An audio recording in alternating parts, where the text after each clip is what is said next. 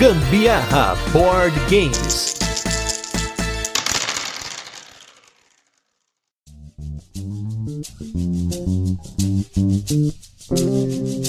Fala galera, beleza? Aqui é Gustavo Lopes, Gambiarra Board Games, hoje com mais um turno de comentários, que é o nosso programa no qual a gente fala sobre assuntos relacionados aos jogos de tabuleiro que não fazem parte dos casts que a gente costuma gravar, especialmente os casts semanais. E hoje nós vamos com um tema que foi parte de uma discussão, depois a gente tava no Instagram falando sobre isso e acabou juntando uma coisa com a outra, e aí a gente resolveu fazer esse cast para conversar com vocês sobre termos e frases e expressões que nós, que já estamos no hobby há algum tempo, costumamos falar e muitas vezes a gente esquece tem muita gente entrando no hobby, ainda mais na pandemia, entrou muita gente no hobby. A gente acabou recebendo muitos ouvintes novos aqui, mas como todo board gameiro de plantão, eu, né, incluso aí, a gente esquece e acaba falando, né? Vou até comentar o porquê que isso começou, mas primeiro eu vou apresentar os convidados, porque o turno de comentários é turno de comentários porque a gente tá com os convidados. Dessa vez não sou só eu fazendo palestrinha aqui, e hoje eu estou aqui do meu lado esquerdo. Alguém tinha que ter um Lopes no podcast. Fazia tempo que eu não usava o poder do nepotismo para colocar um membro distante da família Lopes ou Souza aqui no podcast. E hoje eu estou aqui com Renato Lopes do Tábula Quadrada. Tudo bem, Renato? Opa, tudo bem, primo? É, nós que tá aí agradeço aí. Depois a, o tio vai chamar você para fazer um churrasco lá para compensar aí ter, ter me chamado. É isso aí, ó. Quando eu vacinar, a gente faz aquele churrascão. Sim, claro, claro, claro. E do meu lado direito, eu estou com esse cara, um dos sete membros do podcast mais rival do Gambiarra Board Games, uma rivalidade que nem a gente sabe exatamente como começou. A gente só sabe que nós estamos juntos aí já tem algumas semanas que um grava aqui, outro grava lá, então só para, né, para vocês terem noção de como as coisas são. A gente acaba se falando quase todo dia nos grupos aí, tamo junto. Não existe nada disso, é tudo brincadeira, pelo menos a nossa parte é brincadeira, mas alguém inventou isso, né? Então, eu estou aqui com Rafael Coelho do Coruja Cast, Lost Talks, a rede de podcast, texto YouTube e tudo mais, que essa galera, as corujas, estão produzindo. Tudo bem, Rafa? Fala comigo, meu querido. Duas coisas a dizer. Primeiro que a minha mãe querida se chama Andréa Lopes Coelho. Então oh. eu também sou da família. Ô, oh, louco! Segundo, queria dizer que essa rivalidade aí é, é pior que Atlético Cruzeiro, pior que Bahia e Vitória, pior que Grêmio Internacional. É Gambiarra e Lost Token. A gente é. se odeia. Não sei como é que a gente tá gravando junto aqui. Pois é, cara. Gravando junto, eu já não sei mais por porque a gente gravou, pra quem não ouviu, começou lá no Coruja. A gente fez lá um. Na mira da coruja que eu participei, fui sabatinado pelas sete corujas de uma vez só. Tinha tanta coruja que eu nem sabia pra onde olhar naquele Discord. Depois, eu convidei o Rafa para participar de um cast também, que a gente não, ainda não liberou. Então, esse cast, a ideia desse cast surgiu porque eu participei de uma live do Covil, não lembro qual foi. E aí, eu, em algum momento, eu usei o termo filler. Eu falei, esse jogo é um fillerzinho bacana e tudo mais. E eu olhei no chat e tinha uma pessoa perguntando gente, o que que é filler? E na hora, como eu tava falando lá, minha palestrinha lá, eu não ia parar para digitar ali e tal, mas eu vi que, felizmente, algum aí iluminado viu a pergunta da pessoa e respondeu em cima. E eu fiquei pensando, caramba, né? Eu falei um termo em inglês, um termo board gameístico, sem né, me tocar e não expliquei. Muitas vezes, na maioria das vezes, eu acabo explicando. Eu sei que às vezes é redundante, fica chato para quem já conhece, mas é extremamente necessário porque tem muita gente que não sabe o que é filler ou que é qualquer outra coisa que a gente vai falar aqui. E a gente acaba falando sem querer, né? Eu não sei se vocês têm essa mania, às vezes tá no meio falando do jogo, eles começam a falar filler, downtime, AP, não sei o que lá, e fica tudo aquela coisa, aquela conversa codificada, né? Cara, demais. E vou além. Eu, eu sinto ainda que o hobby, e aí já tô usando um termo, o hobby, ele, além de criar um monte de termos, ele ainda altera alguns, sabe? Assim, ele dá outra semântica para algumas uhum. palavras aí o negócio fica ainda mais maluco. E tem gente que entende errado ainda, né? Tem gente que interpreta e faz uma, uma interpretação própria dos termos e acaba até confundindo às vezes, mistura uma coisa com a outra. Então a gente vai, vai aprendendo e às vezes vai desaprendendo também.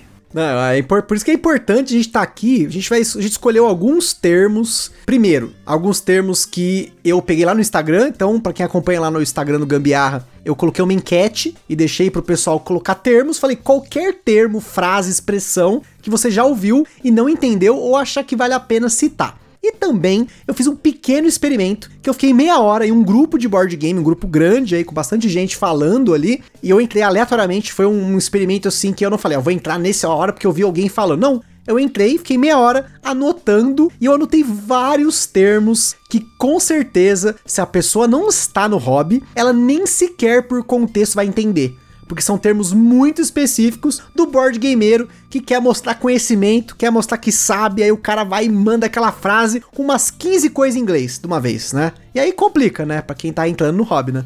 Aí você percebe o nível, o nível de quantas horas tem o dia do Gustavo, que ele gastou meia hora só anotando o termo em grupo de board game, além de gravar dois episódios dele por semana, fora os convites. O cara não tem vida, Não sei como é que tem relacionamento desse jeito. Isso se chama malabarismo, né? É, multitask. Não, mentira, esse negócio de multitask, né? A galera, olha aí, ó. Já Qual comecei termo? fazendo termo, gente. Olha que bosta. É, mas, mas isso aí é de programação, cara. Você tá misturando aí a, os programas. É foda, gente. TI também é uma merda, porque o cara começa com um monte de termo ainda tento não falar no trabalho assim, porque eu critico quem fala, porque é muito foda o cara me mandar. Hoje eu vou ter uma call pra gente fazer uma task force, porque teve um problema que vai ter que ser resolvida numa issue. Aí o cara começa a falar num idioma que, cara, dá até raiva às vezes. E tudo isso eu com o Scrum. Master, né? Isso é exatamente, né? Que, o Product Owner. Que eu sou todos esses, por sinal, de vez em quando. Product Owner, Scrum, mas aí só não vamos entrar nesse detalhe, que aí já é, é assunto pra um podcast de outro gênero, é outro nicho.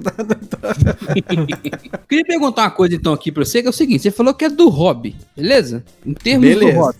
O que, que significa ter o termo o hobby? Porque hobby é uma coisa muito que as pessoas fazem casualmente. E o nosso hobby não é bem casualmente, né? Não tem muita gente. Não é verdade? Principalmente quem usa esses termos já passou do casual há muito tempo.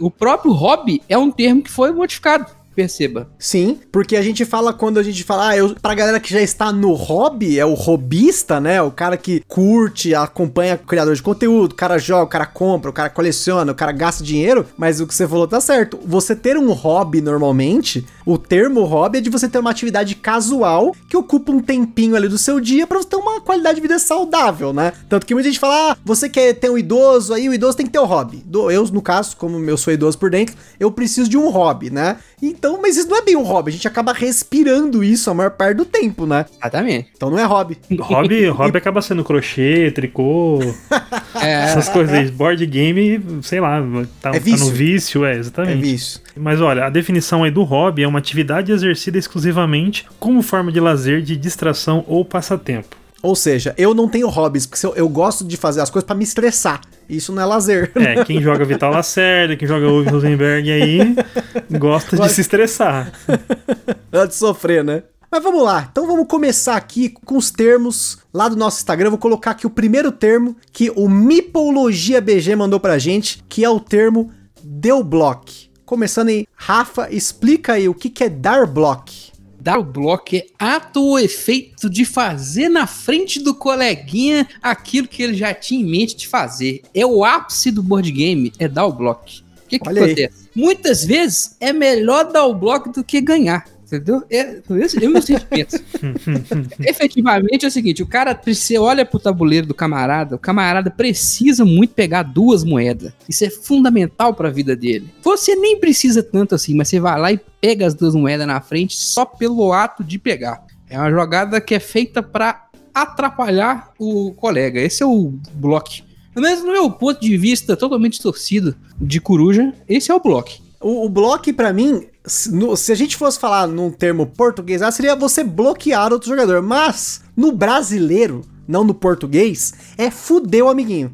Literalmente. É você fuder. Ah, eu não é... sabia que era, não era family friend, não. Então pode falar essas coisas. Ah, a, a, gente tenta ser meio family friendly, né? Mas, meu, não tem outra definição, gente. Você tá querendo ferrar alguém. A Carol fica ferrada comigo quando eu faço isso aqui. Eu até comentei, eu não sei que cast que eu comentei, mas tem uma partida bem memorável de Porto Rico que a gente tava jogando em dois. E aí eu, eu tinha o capitão, eu sabia que ela queria usar o capitão, ela tinha feito uma produção foda. E aí eu olhei aquele capitãozinho ali, eu peguei o capitão, falei, eu vou fazer o capitão. Aí eu né? Como você, quem conhece de Porto Rico, quando você faz a ação primeiro, você escolhe como que você quer fazer essa ação, né? E no meu caso, eu escolhi uma ação que faria com que ela perdesse muitos recursos. Olha aí. Ela olhou para mim e ela ficou tipo assim: "Você não fez isso pra você ganhar ponto. Você fez isso para me ferrar, né?"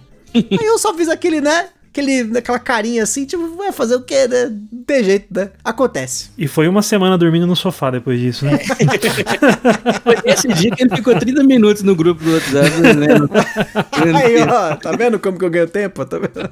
Mas esse- aí é, o- é um dos blocos mais clássicos, eu acho, que, que existe, é esse bloco do capitão ali do, do Porto Rico. Porque você consegue ver certinho, a pessoa tá juntando aquele recurso, e aí tem um navio lá que tem um tipo de recurso. Aí a pessoa tem dois tipos de recurso. Aí você fala, bom, eu vou fazer isso antes aí, e es- esses negocinhos vai voar tudo pra fora aí. Você tem um barril de café, a pessoa tem 12 de açúcar. Você vai lá e Aham. põe um barril no, no, no barco e acabou. A pessoa queima 10 barril de açúcar por sua culpa. Bom, mas ó, pelo menos a Carol recentemente teve a experiência em 5. Então ela viu que o bloco não é pessoal. Bloquear o outro jogador muitas vezes não é pessoal. É que em 2 só tem um adversário. Quando você tá com outros quatro na mesa, então você não faz um ataque direto, né? Então o bloco ele é parte de jogos que tem bastante interação, né? Ou não, ou às vezes é um jogo de alocação de trabalhadores que é o outro. Olha só, tô falando de um termo que não é inglês, mas é um termo de board game Também é um aí. termo. Porque o Mipologia BG ainda falou: os nomes das mecânicas geralmente a galera fica sem entender. E, acrescentando, acompanhando o relator, o Bruno Camurati ainda falou: eu confundo todas as mecânicas, até hoje eu não entendi. Só quando tem. É tipo jogo X? Ah, tá, tá ligado? Então, tipo, alocação de trabalhadores já é um termo que, apesar de estar em português, é um termo exclusivo de jogo de tabuleiro, assim como a grande parte das mecânicas. Mas algumas mecânicas, elas não são tão sim lógicas para quem tá de fora entender o que que é alocar um trabalhador. Então, Renato, o que que é alocar um trabalhador? Porque eu já falei a, o termo, agora alguém explica. Ó, alocar o trabalhador é, os- é a simples ação ali de você adquirir ali uma peça que pode ser aí de diversos formatos, pode ser uma pessoinha, pode ser um pino, pode ser um cubo, posicionar em um lugar, no- geralmente ou no tabuleiro comum ou no tabuleiro individual, que gerará uma ação que você fará posteriormente ou na sequência. Você pode colocar às vezes antes e fazer depois que todo mundo coloca os seus trabalhadores, né, que aloca os trabalhadores, ou você pode já colocar e fazer dependendo do, do jogo que você faz. E aí na sequência você vai fazer ali aquela ação. Inclusive tem uns que você só consegue colocar um trabalhador por ação, né? E aí acontece também o famoso bloco. É o combo, é o bloco com alocação de trabalhadores. Então, assim, é muito comum, gente, vocês ouvirem, né, esses termos de mecânica. A gente aqui no Gambiarra, desde o primeiro episódio, tenta explicar quando possível, mas é muito comum, se você entrar num cast no meio, talvez naquele cast especificamente, naquele episódio, a gente não tenha explicado aquela mecânica, né, da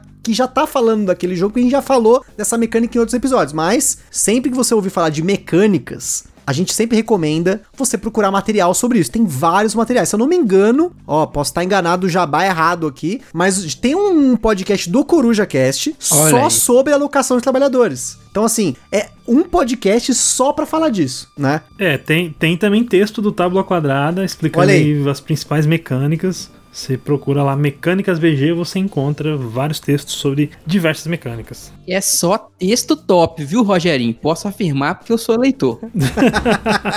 Olha aí, ó. Então, a gente não vai entrar tanto no detalhe das mecânicas, mas agradeço aí tanto o Mipologia BG quanto o Bruno por ter lembrado, né, que as mecânicas pra nós que já estamos jogando há muito tempo, apesar de elas não estarem escritas nos manuais, você dificilmente vê num manual de jogo de tabuleiro escrito explicitamente que aquele jogo tem uma mecânica. Difícil, porque existem várias escolas que estudam essas mecânicas, existem livros especializados, eu inclusive li um muito legal, é o Building Blocks of Tabletop Game Design, ele é um livro que foi escrito por dois podcasters, que é o Geoffrey Angelstein e o Isaac Shalev, porque eu colei aqui no Google, pesquisei o nome do livro e lembrei o nome dos designers, porque a minha memória alternativa aqui, inclusive, é o próprio Google, né? Enfim, e que é um livro que ele tenta ressignificar as mecânicas de jogos de tabuleiro para tentar moldar uma, um formato diferente. E eu gostei muito, apesar de não concordar com vários formatos que eles colocaram para algumas mecânicas. No Board Game Geek, o fórum mestre e a bíblia dos jogos de tabuleiro, você vai encontrar outras pessoas falando de outras formas de mecânicas, o que, que é mecanismo, o que, que é sistema, dinâmica. Não vamos entrar nisso hoje, tá? Então, só queria adiantar aqui, que senão a gente começa a falar de mecânica e Sim, vai sim, longe. sim. Irmã aí, ó, mecânica. Porque a gente tá falando de mecânica, parece um carro. É. Não é nem isso, né? Pois é. Rafa, fala aí, ó, mecânica. O que é uma mecânica? Pronto. Mecânicas são os artifícios que um designer usa para fazer o jogo se mover, né? Parece uma engrenagem, né? Mecânico, né? São as coisas que o designer coloca no jogo que faz ele andar, que dá fluidez para ele, né? Quando a gente fala que a alocação de trabalhador é uma mecânica, é porque a ação de alocar o trabalhador faz o jogo andar. Ela te dá alguma coisa, ela avança uma etapa, né? As mecânicas são as, no- o coração do jogo, né? São as peças que fazem o jogo andar para frente. Olha só que coisa linda. E esse livro aí, se eu não me engano, vai ser lançado aqui no Brasil, né? Sério? Ó a informação exclusiva que eu não tô sabendo, hein? Não, Aí mas acho sim, que já foi, já foi comentado. Acho que quem, quem vai lançar é o pessoal da Grok, que é. E esses dois carinhas aí são os que fizeram as pesquisas para as novas mecânicas, né? Do, do, Sim, do sim. Board Game Geek. Até porque não, não se existe um consenso, né? Sobre mecânica em si, né? Tem vários, vários estudiosos, várias correntes, né? É tipo estudar quem é melhor, né? Que Feld ou Uve. Tem muita gente que concorda e discorda e por aí vai. É, e aí a gente coloca que é o Fister. Pelo que o Renato falou, tudo que eu falei então sobre mecânica pode ser uma grande merda. Então, o senhor, por favor, confira lá com o BGG, com quem entende do assunto, que pode ser que eu esteja falando uma bobagem absurda. Ou, ou você pode escrever um livro depois e aí você tá, tá certo. Então, beleza. Tu- Exato. Se tá no livro, tá certo. Tá, é verdade. É verdade. Ainda mais um livro que custa 500 pau a capa dura ainda, né? Porque é o que custo desse livro aí. É pra um mim aqui tá lá mil. fora. Pra mim aqui tá mil reais, viu? Caraca, aumentou de novo. Caralho, custa um Nemesis, porra. Aí, Você viu? Né? Olha. É um Mars parcelado em seis vezes, que é igual ao meu. É quase um Gloomhaven. Mas vamos lá, agora mais um termo aqui que o Jander Minesso mandou. Fiddly. Me dá a impressão de que quando quer criticar e não tem o que dizer, diz que o jogo é fiddly. Vamos lá, os universitários, o que, que é um jogo fiddly? eu não sei, vou deixar pra quem sabe. Não faço nem ideia do que significa termo. Olha, eh, temos aí, né, uma linha de. A gente agora vai usar tudo que é uma linha de pesquisa, né? Porque daí a gente pode dar credibilidade aí ao argumento. De que um jogo Fiddly é um jogo que tem muitas coisas pra você fazer. Tem coisas demais, assim, que até de certa forma poderiam. eh, se não tivesse isso, o jogo poderia ser melhor. né? O jogo Fiddly é o que tem muitas coisas. E aí, quando o pessoal faz um jogo mais streamlined, ele pega o jogo Fiddly e tira algumas coisas pra ficar mais streamlined, que é mais simples, né? Mais elegante, aí, mais eh, funcional. Inclusive, assim, tem uma coisa importante do Fiddly que existem pessoas que usam o Fiddly pra quando o jogo ele tem muito detalhe, muita regrinha, muita coisa assim que você vai fazer um detalhe quando fazer esse que só quando aparece esse. É um negócio assim bem específico, né? Um grande exemplo de um jogo Fiddly, que é um adjetivo que as pessoas usam pra colocar nesse jogo é o Feudum, né? Ou os jogos do Vital Lacerda, porque tem muita regra, tem muito detalhe de cada regra, né? Como eu já até comentei algumas vezes aqui no, no podcast, que tem alguns jogos do Vital Lacerda que uma ação é uma lista de procedimentos que tem uma série de coisas que desencadeiam dependendo do que você tá fazendo. Isso muitas vezes é considerado fiddly. Mas o fiddly também é considerado quando o jogo tem muita pecinha se movendo. Um grande exemplo é um jogo que eu gosto muito, que é o Antiquity, que tem umas peças que são tão pequenininhos, os marcadores que você põe no tabuleiro, que mexer aquilo é considerado fiddly, porque você tem que ficar colocando um pecinha ali, e aí tem gente que usa até um negocinho que é tipo uma um sugador, é um. Você aperta, assim, tipo uma, um conta-gota, ao contrário, que você tira o token, né? Olha o termo aí, a peça, né? o- Uma peça do tabuleiro, porque tem tanta peça ao redor que se você esbarrar, você caga tudo. Então, muitas vezes tem o fiddly. Aí o Renato já emendou um termo aqui extra aqui, né? Que é o Streamlined, que nada mais é do que um jogo direto ao ponto, né? Com regras mais objetivas. Acho que pra mim essa é a diferença do Fiddly pro Streamlined. É detalhado, objetivo. Seria mais ou menos isso. Um Exatamente. abraço pro Alan, né? Se que vai direto ao ponto, fica aí um abraço. Não, aí.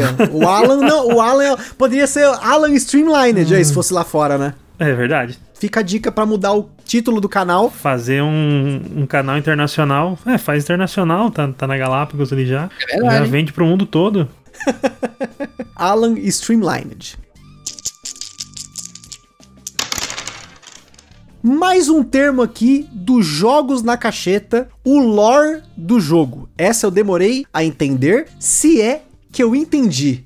o lore, o que que é? Ó, esse aqui eu confesso Lore. que eu demorei pra entender também. Já teve gente falando aqui no podcast sobre lore. No dia eu concordei, não entendi, fui pesquisar depois. Fica aí a minha confissão. O lore é um termo comum em, em jogo eletrônico, né? E, é, tá, eu- Eu não joguei RPG, pode ser que tenha nascido lá, mas nos jogos eletrônicos é um termo comum. É, é a história por trás daquele ambiente, né? O lore do ambiente é isso. Então, quando alguém fala, ah, vou dar o lore, acalme-se. Ele só tá tentando explicar qual que é o contexto daquela historinha. Pra, pra, assim, pra quem. Tem muita gente que se vai ensinar um jogo, gosta de saber o lore, tá? Acha que Uhum. isso é saboroso. Tem gente que tá nem aí, tá cagando, prefere que você ensina, ó, bolinha tal, mexe pra cá no turno tal. Né? O lore é a ambientação, a história que tem por trás ali. Tem alguns lores muito ricos em board games, inclusive. Eu Acho o Root, por exemplo, um- um- é um negócio em que o lore tá muito amarrado nas mecânicas. Se você entende o que tá acontecendo no jogo, assim, por que, que os gatos fazem aquilo, por que, que os lagartos fazem aquilo, acho que o lore do jogo, nesse caso, por exemplo, dá muito mais sabor à partida. Esse é o lore. É, o lore, ele é famosa historinha, né? Tem gente que gosta, tem jogos que tem isso como o foco principal, né? A história. né? O lore do jogo é muito rico, né? Como esses... Geralmente são os Ameritrashes, né? O Tainted Grey, o Seventh Continent, né? Seventh Continent. Jogos que tem um lore muito rico e geralmente o pessoal que joga realmente mais o, o euro aí, ele quer saber como é que mexe o cubinho, como é que faz ponto, foda-se a história, quero nem saber o que que acontece aí. Não, porque isso aqui é um mosteiro, foda-se os monges, eu quero fazer ponto, quero ganhar o jogo. É. E ó, eu já queria emendar um termo que é associado ao lore, que eu ouço algumas pessoas falar, que é o flavor, ou o flavor text. Que é nada mais do que um texto ilustrativo. É isso, gente. Sabe quando você tava no livro de escola e tem a figura e tem a legenda que explica o que, que tá ali? É isso, mas é uma curiosidade, é um Texto ilustrativo, olha só. Pra que falar flavor? Aí a pessoa acha que é sabor, pra quem traduz do, né, ao pé da letra. O que, que, que é flavor? A carta tem gosto? Gente, é foda. Os caras fazem uns termos, cada um pior que o outro, né? É porque o pessoal gosta de falar termo em inglês, né? Parece que dá mais credibilidade. Quando você fala um termo em inglês, né? Eu acho que isso aí é um pouco da herança dos coaches, né? O cara fala, né? O mindset, você vai ter que mudar o seu mindset, change seu mindset, né? Daí, então o pessoal acaba meio que achando que falando um termo em inglês vai trazer mais credibilidade pra, pra explicação ou alguma coisa do tipo.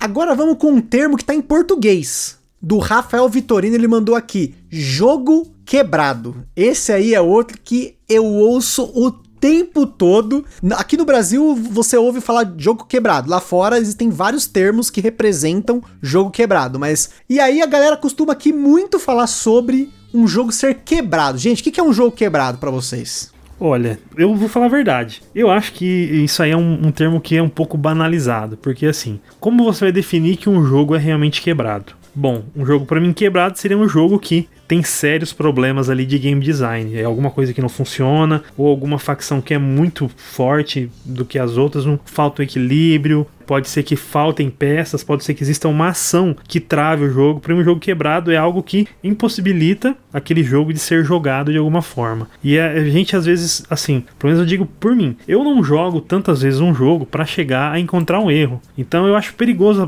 as pessoas adoram falar, não, eu joguei o jogo tal lá uma vez, duas vezes e o jogo é quebrado, não jogo mais. Bom, mas meu amigo, o, o game designer foi lá, estudou anos da vida dele, fez estatística, tudo mais para poder fazer esse jogo. Você joga duas vezes e fala que o jogo tá quebrado. Então eu acho que é algo é mais profundo. Existem, eu acho que existem sim, né? O Scythe mesmo, por exemplo, tem duas combinações de facção que o game designer falou: olha, não use porque tá quebrado. Então pode acontecer. Mas foi o cara que falou, né? Então eu tô- eu vou acreditar. Exatamente.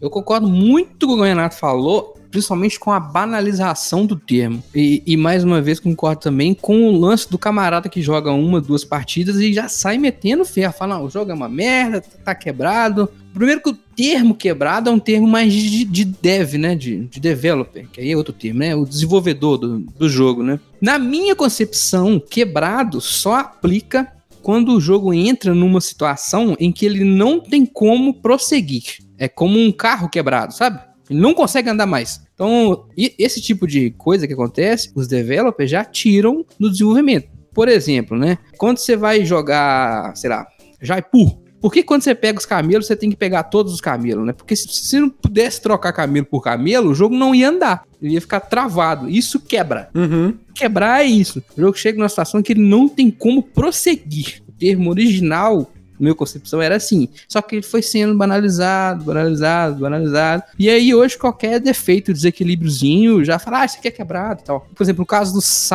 não, será que dá para chamar de quebrado especificamente, né? O jogo não funciona. Ele é desequilibrado? Muito provavelmente, mas com duas partidas, três, eu não acho que ninguém tem experiência suficiente para se beneficiar tanto assim disso, saca? Uhum. Claro que competitivamente você tem que banir, né? Porque é realmente muito mais forte. Mas aí são pessoas que jogaram 50 partidas, 60, né? Pra chamar de quebrado, acho muito, muito pesado. E é muito comum, se você for pegar, por exemplo, o Magic the Gathering, né? Que, para quem não conhece o Magic the Gathering, é, apesar de ser famoso, né? É sempre bom comentar, né? É um jogo de cartas colecionável que todo ano sai duas, três expansões ou blocos de cartas e enche de carta no jogo e as pessoas vão descobrindo né, ao longo do tempo, que determinadas combinações são muito poderosas, destrutivas, enfim, desequilibra de verdade. Aí tem uma equipe por trás dos campeonatos que fala assim, ó, essa combinação aqui é banida, essa combinação aqui é restrita. Então, não quer dizer que o Magic seja quebrado, quer dizer que aquela combinação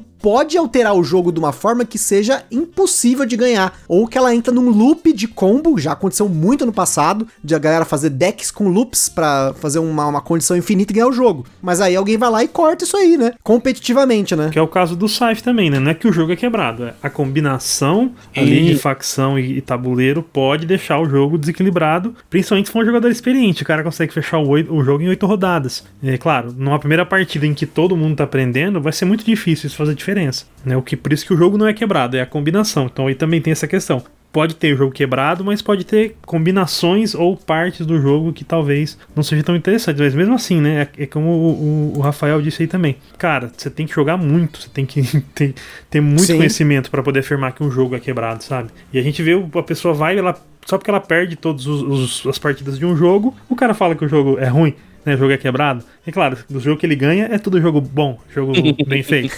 Então tem, né, o pessoal às vezes dá uma enviesada aí na, na né, eu até, até vejo o pessoal usar mais isso do jogo quebrado do que o pessoal falar que o jogo é fiddly. Então às vezes dá essa impressão também que a pessoa, quando quer criticar um jogo, fala que o jogo é quebrado. É, é como você disse, bem banal mesmo. Só pra fechar esse lance de quebrado, pra que você falou, você citou um card game que é o Magic, tem outro que foi muito popular, que é o Yu-Gi-Oh! Pela minha geração, pelo menos foi, né? Eu tenho 28 oh, joguei, hein? Jovenzinho. E tinha uma combinação de deck muito específica que era quebrado, que era o Dragon Draw que era uma combinação que você jogava comprando loucamente, sabe? Você comprava 20, 30 cartas, chamava Dragon Draw Exodia. Você comprava loucamente, você comprava Exodia e ganhava. Então, assim, isso quebra. O outro jogador ele não joga. Você fica só jogando carta que compra carta que compra. Entendeu? Então, esse tipo de coisa pra mim que é quebrar. Então, card game, eu acho que foi um ótimo exemplo, principalmente esses LCGs, TCG, né? Acontece muito de ter esse tipo de combinação que, ó, alguém tem que intervir e falar: meu amigo, isso aqui não pode. Tá quebrado. Aí sim, aí faz sentido, porque aí tem um, um reajuste no jogo, né? Mas é muito comum, ó. Já vou falar um outro termo aqui, ó. Eu não queria, mas vou emendar, que é o que a gente chama de living rules, né? Porque quando o jogo sai da fábrica, ele tem um manual de regras que tá impresso, fechado, e aí ao longo do tempo pode acontecer isso daí, como acontece muito nos jogos da Stone Meyer Games, do James Tegmeyer lá, né? Dele depois atualizar as regras do jogo, mas aí ele atualiza para a comunidade de jogos de tabuleiro, mais especificamente, ele vai no Board Game Geek, nos fóruns do Board Game Geek e fala, olha gente, esse jogo aqui tá com uma regra atualizada, baixa esse PDF, dá uma lida aqui. Tem outros jogos que tem um Frequent Asked Questions, né? Que é as perguntas mais frequentes. O cara põe lá, ó, isso aqui é um problema mesmo, tal. Porque mesmo com muito playtest, as partidas que a galera faz para testar o jogo, mas aí, se não a gente for falar de termo de dev, a gente vai entrar num monte aqui, vai né? ter que fazer uhum. 10 episódios. Só para isso, né? Mas eles acabam não achando porque são humanos testando. A única forma de você testar 100% de um jogo, provavelmente, se é que dá, é se você conseguir 100% automatizar ele para que um computador simule muitas partidas. Mas não é todo jogo que permite permite isso, porque tem a variável humana no negócio. Então, essas living rules, são essas regras vivas, elas ajudam a reequilibrar o jogo, a modificar o jogo depois que ele já foi lançado. Só que, para você descobrir isso, você vai ter que entrar num fórum e ler e ver se tem uma regra atualizada do jogo. O que nem todo mundo faz. Geralmente quem faz é quem frequenta mais ou quem tá mais envolvido na comunidade, seja nesses grupos de WhatsApp que tem a galera comentando, reclamando tal, ou se você tá frequentemente entrando no Board Game Geek, né? Acho que seria mais nesse sentido. É, e tem um game designer aí que ele adora isso aí, né? Que é o Phil Eklund, que todos os jogos dele tem o Living Rules, né? Ele, ele faz regra, atualiza regra eternamente, assim. Então, é, se você quiser depois saber mais sobre isso, pesquise o nome Phil Eklund e Living Rules que você vai entender aí, vai ver o que que é Living Rules Forever aí. É, e tanto que é muito comum alguns desses jogos ter edições atualizadas dele mesmo, né? O próprio Phil Eklund tem o High Frontiers, né? Que já tá na quarta edição, né? Quarta edição que vai tá para chegar, inclusive aí deve estar tá em breve nas melhores lojas do Brasil. Acho que esse negócio de Living Rules, só para fechar, Living Rules é uma tendência que acontece principalmente com jogos que acabam se tornando competitivos, né? Que, que acabam criando Sim. variedades competitivas, né? Muito Terra Mística, por exemplo, deve ter tido já pelo menos uns 10 ajustes nos shapeshifters e até hoje não conseguiram balancear eles. Né, os River Walkers também, sempre, vira e mexe, tem nerf pra cima e pra baixo. Ih, falei outro termo, nerf, mas deixa pra lá. nerf é jogar para baixo a força da, de uma facção, enfim. Mas é quando o negócio fica mais competitivo, é mais comum, né? Ter essas regras que ficam mudando sempre. Justamente para equilibrar o que já falaram para trás aí. É difícil testar, né? Não tem como testar tanto de variação. Pois é. E até na linha aí de jogo quebrar um adjetivo para um jogo, a Clau, a Clau ela mesma, como sempre, Clau Myself, ela perguntou o que, que é jogo apertado. Esse aí é até mais fácil a gente definir, né? Esse é, jogo apertado é aquele que a caixa vem, né? Justo, às vezes você tem dificuldade para abrir, né? É esse? Não? É o Lords of Zillit. fechar a caixa do Lords of Zillit. Eu desafio aqui, direto do Gambiarra, mande uma foto do seu Zillit fechado, sem sobrar pelo menos 5 centímetros. É uma loucura. É, o Kanban também, que saiu na versão nacional também, a tampa ali não, não fecha, ele não é muito apertado, não. Meu Agra eu tive que remover três dos quatro manual e não fecha. Não fecha. É, não, mas não, não, é isso, né? Não é isso, né? A gente tá zoando aqui, mas não é isso, né, gente? Jogo apertado é o famoso jogo também, é outro termo, né? O cobertor curto que é um jogo em que você geralmente não consegue fazer tudo que você quer. Você tem que trabalhar com recursos escassos, né? Seja dinheiro, seja comida, seja o que for, né? Então é isso que é um jogo apertado, quando você tem que trabalhar ali no limite, né? Às vezes até você pode ter que pegar emprestado alguma coisa, tem que se desfazer de algo muito importante que você teve durante o jogo para poder continuar a jogar. Então é temos aí uma gama de, de jogos nessa linha aí. São famosos jogos do Uwe Rosenberg. Né? Todos, todos assim, quase todos, uhum. boa parte. É sofrimento puro. Sabe uma boa definição também? É o oposto de um outro termo que o Gustavo deve ter na lista dele, que é o sandbox. Sandbox é quase o oposto do apertado. É onde você pode fazer praticamente o que você quiser. Você não tem muita amarra. Como no apertado, você tem que escolher muito bem seu caminho, seus recursos são muito limitados. No sandbox, você meio que escolhe um caminho e fala, ó, hoje eu vou por aqui. E você vai. É um outro termo que usa muito, é o sandbox. Sim, é importante do sandbox, que realmente é um termo que tá na lista aqui, porque ele gera até bastante confusão. Porque é. às vezes você tem alguns jogos que eles te dão muitas opções logo que você começa o jogo, mas algumas coisas sempre vão ter que acontecer pro jogo acabar. Eu comentei isso no cast do Agra, porque já foi usado o termo sandbox para descrever o Agra, e o Agra é um jogo que ele tem uma condição de fim de jogo específica, que ela é causada pelas ações dos jogadores. Então alguém tem que ir lá e fazer. Agora, você pega um jogo que tem, sei lá, rodadas limitadas, né? Sei lá, o jogo tem seis rodadas. E ele te larga e fala assim: faz o que você quiser, que o jogo vai acabar em seis rodadas. Se vira. Aí sim eu considero sandbox. Uhum, uhum. É um jogo que te larga. Você pode fazer o que você quiser e você pode fazer uma coisa totalmente diferente do seu oponente e por um caminho totalmente e pode até pontuar igual como já, já vi acontecer numa partida que eu assisti online do Merchants e Marauders, que os caras foram para dois uhum. caminhos completamente opostos e os dois empataram. É eu um... falei, caramba, como? Não é possível. É, o, inclusive tem uma discussão bem grande, né, sobre ser pirata ou mercador no Merchants e Marauders, que o pessoal diz que ser mercador é mais fácil que ser pirata, e, e já, já vi gente jogando dos dois jeitos e jogando muito bem, né? E essa questão do sandbox é algo, assim, um pouco polêmico, porque, por exemplo, a gente tem aí o vídeo do James Stegmaier, né, já falamos dele algumas vezes aí nesse cast, né? não é sobre ele, mas, mas vamos falar de novo. Ele fez um vídeo sobre os, os melhores sandbox para ele, e a percepção dele, né, a definição dele de sandbox é de que é jogo que você pode fazer o que você quiser.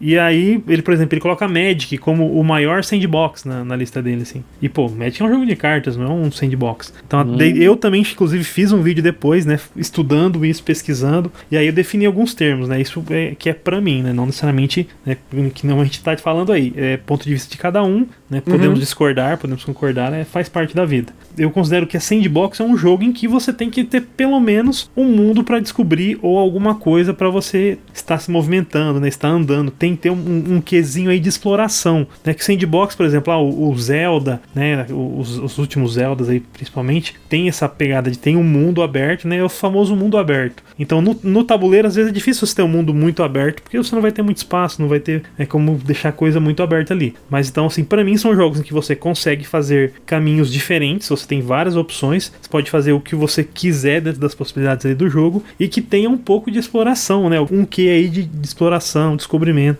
né, para ser o sandbox, essa caixa de areia, né? Uma parada meio, sei lá, Eclipse, por exemplo, que você pode explorar, ganhar ponto brigando, ganhar ponto de tecnologia, mais ou menos por aí. É, seria algo, algo nesse tipo aí. Até eu, eu, eu, listei assim, eu fiz os meus top 5 jogos, que eu não vou falar aqui, que quem quiser depois procura ali top 5 sandbox.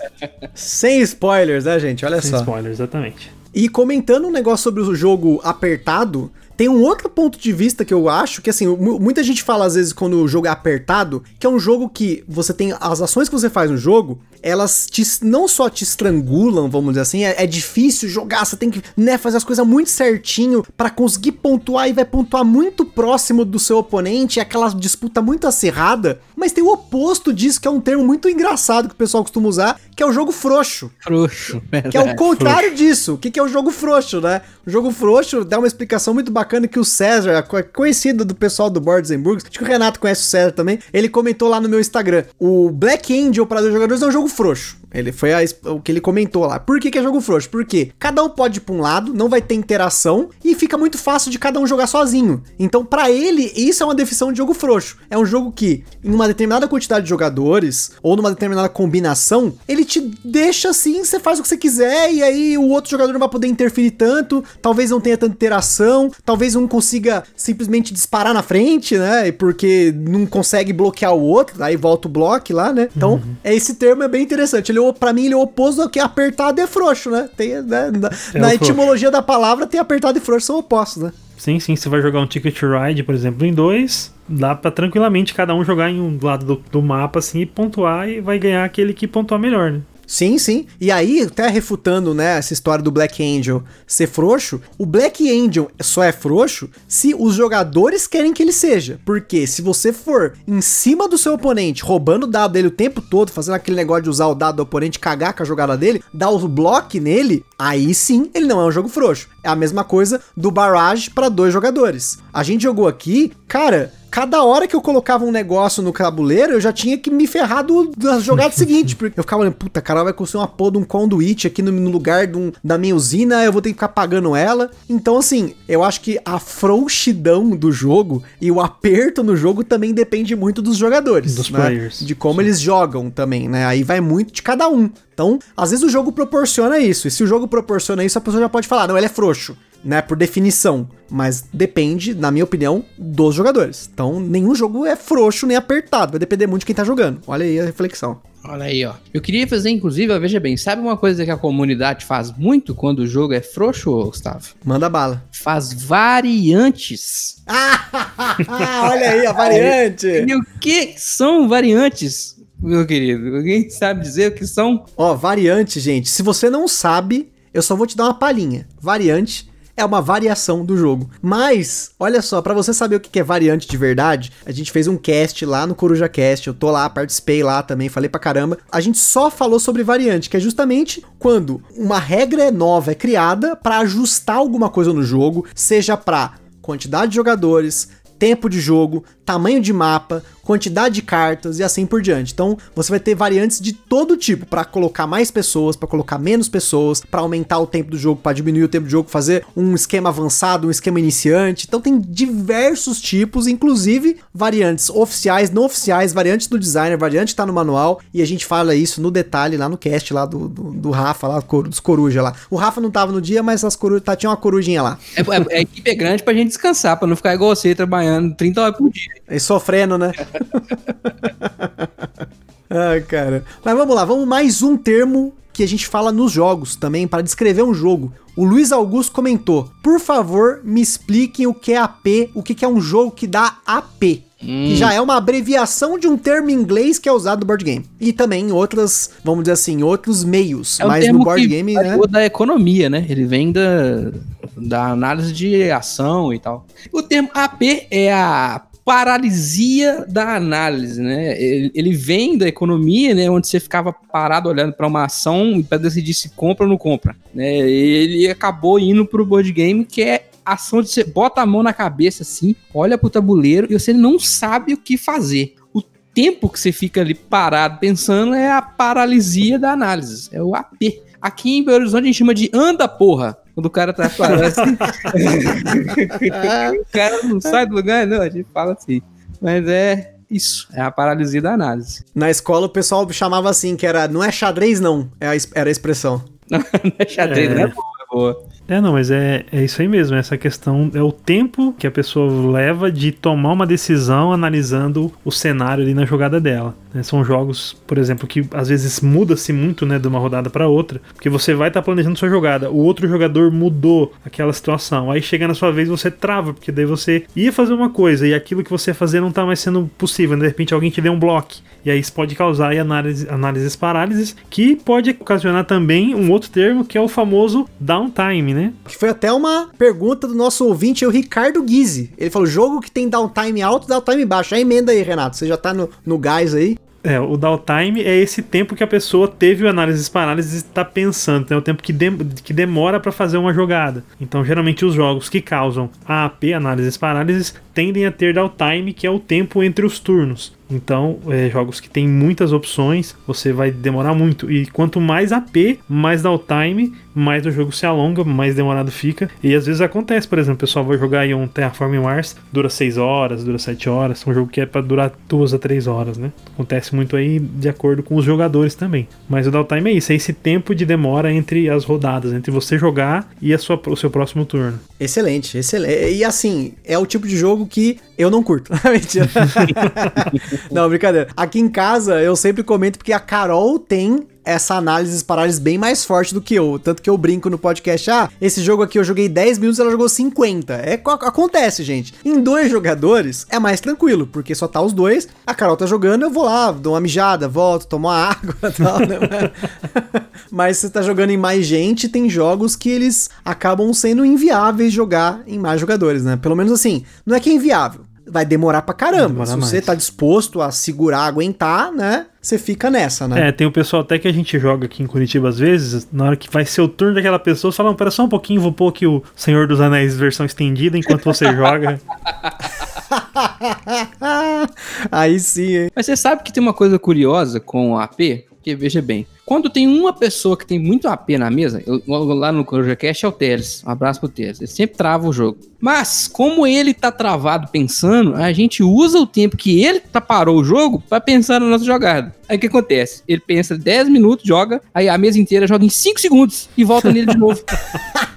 aí ele tem que pensar mais 10 minutos. Então, hum. parece que a culpa é só do cara, mas a gente usou o tempo que ele tava parado para pensar. É. Ó, mas eu acho o seguinte, ó, nesse caso, se for assim, você tem que fazer duas mesas de jogo, uma com ele e uma sem ele. Aí enquanto ele tá escolhendo a mesa, o jogo dele, você joga na outra mesa. Boa, boa, boa. Boa ideia. campeão do é o Five Tribes, né? Acho que disparado o jogo tem mais AP a gente considerar assim uma, uma escala maluca de AP por tempo de jogo, acho que o Five Tribes é o campeão, assim, porque ele, como muda muito o tabuleiro entre uma jogada e outras, é impossível se jogar sem ter pelo menos um pouquinho de AP. Porque é o que o Renato falou antes, muda muito antes da sua vez, não tem como planejar a longo prazo. Então, AP é inevitável. É, o Yamatai, que é do, também do Bruno Catala, a mesma coisa. Foi o que a gente brincou recentemente aqui. Porque o Yamatai, assim, perto do final do jogo é pior ainda. Cada jogada que você faz aumenta o AP do outro. Porque ele vai criando uma quantidade de caminhos no tabuleiro. Porque assim, o jogo começa com quatro caminhos, se eu não me engano, que você pode começar. Só que esse caminho abre mais dois, três, e esse outro abre mais dois, três, e assim vai, vai virando tipo uma árvore, né? Uma raiz, né? Ele vai se ramificando de um jeito que tem muita coisa que você pode fazer, né, no, no jogo. E eu sou muito direto, assim, eu olho o um negócio ali, eu falo, vou, eu quero aquilo ali. Se por algum acaso a Carol vai lá e faz uma, uma jogada, ou alguém vai lá e faz uma jogada ali, eu já meio que tem que ter um plano B, um plano C, um plano D, assim, então eu já tô acostumado. Só que não é todo mundo que já tá planejando duas, três coisas ao mesmo tempo, né? Então eu não, eu não julgo, né? Eu adorei o jogo, adorei esse, o Yamatai, tem o outro aqui, o Noctiluca também, que também dá um AP do caramba na Carol, mas você tem que estar tá disposto, né? Tem jogo que é isso mesmo, tem que fazer, né? E até um termo também, ó, esse termo aqui, ainda falando aí de jogo, hein?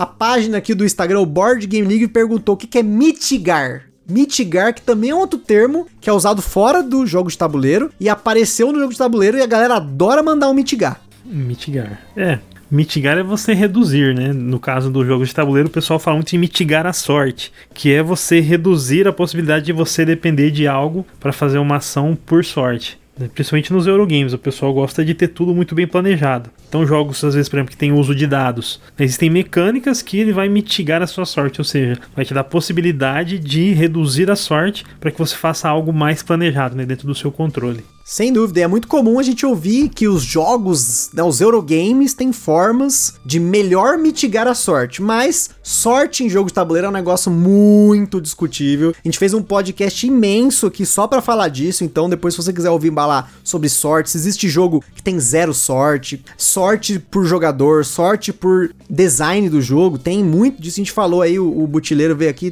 também falou pra caramba com a gente, então depois você volta aí no feed que tem coisa bacana aí sobre sorte no nosso feed O Akira Miyake, ele perguntou o seguinte: essa eu entendi, mas quis deixar registrado. Então não foi uma pergunta, né? Ele colocou aqui: o jogo envelheceu bem. Isso aqui é uma coisa, eu adoro quando eu ouço essa, cara. essa eu é adoro. Essa é linda. Vai lá, Rafa. O que é um jogo que envelheceu bem para você? Igual vinho? Então, não é igual vinho, né? Esse aqui é o problema, né? Porque o vinho não mofa, né? Nesse caso, né? Os jogos mofa pra caramba, dependendo Eita. do lugar que você tiver, né? Cara, é muito complicado a gente definir o que é envelhecer bem, porque para mim esse é um termo muito pessoal. Muito pessoal. É, por exemplo, eu posso falar que é o grande envelheceu bem, por exemplo. É, o grande é um jogo de 95. É um jogo de controle de área puro por si só. É, e tá vindo, por exemplo, agora pro Brasil, caríssimo, esgotou e tal. Eu vou falar com um jogo desse envelheceu mal? Eu, eu não tenho coragem.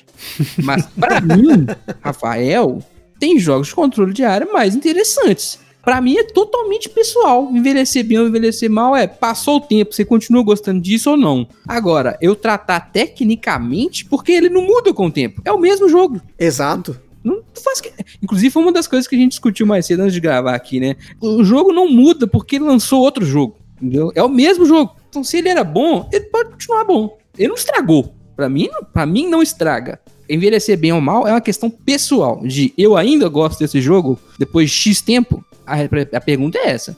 Eu, Rafael, não vejo como ser diferente disso. Aí tem meus amigos relatores aí. Para mim, é isso. Pessoal é aquela questão, né? Envelheceu bem, mas envelheceu bem para quem, né? É, é. é, uma coisa questionável, eu concordo com você, Rafael, que é totalmente questionável isso. Claro, aí vamos aí pegar, por exemplo, que o pessoal vai ouvir, né? Ah, mas o Rado falou que tal jogo envelheceu bem. Bom, aí o Rado falando, né? Geralmente o pessoal vai dar aí outra credibilidade, vai dar outro nível de atenção, né? Então, mas eu acho que é isso, é, concordo com você. O jogo, para mim, o jogo que envelheceu bem é um jogo, é, vamos lá, um jogo que envelheceu pelo menos aí uns 20 anos, 20 anos, 15 anos. Tem gente que envelheceu bem, 10, 5 anos já envelheceu. É, o Terra Mística envelheceu bem, o jogo de 2013, né? Como é, é que eu vou falar?